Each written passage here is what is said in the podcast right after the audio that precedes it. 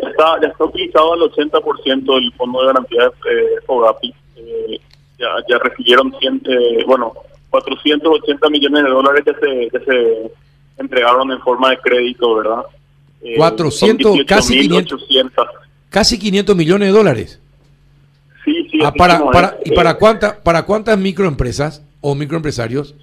son de 18.800 garantías para, para 18.800 MIPIMES. Eh, de, ese, de ese grupo hay, hay micro, hay pequeñas y hay medianas.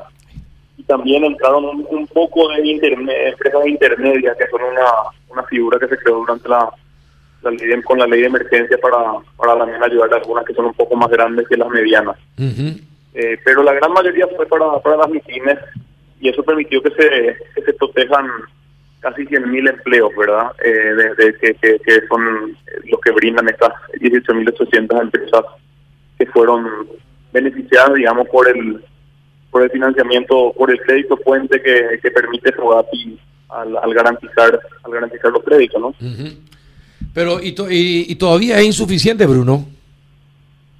Lo que pasa es que eh, en, el, Paraguay hay 260 mil MIPIMES eh, formales, es decir, con RUC, y, y solo 18.800 recibieron eh, algún tipo de apoyo por medio de FOGAP.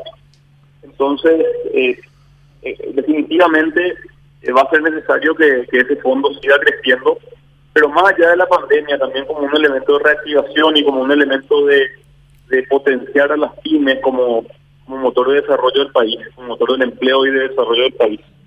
el financiamiento que, que brinda y la posibilidad que brinda FOGAPI de conseguir un crédito con características mucho más accesibles, eh, es fundamental para, para que mejore, eh, se fortalezcan las víctimas en el largo plazo en Paraguay también, ¿verdad?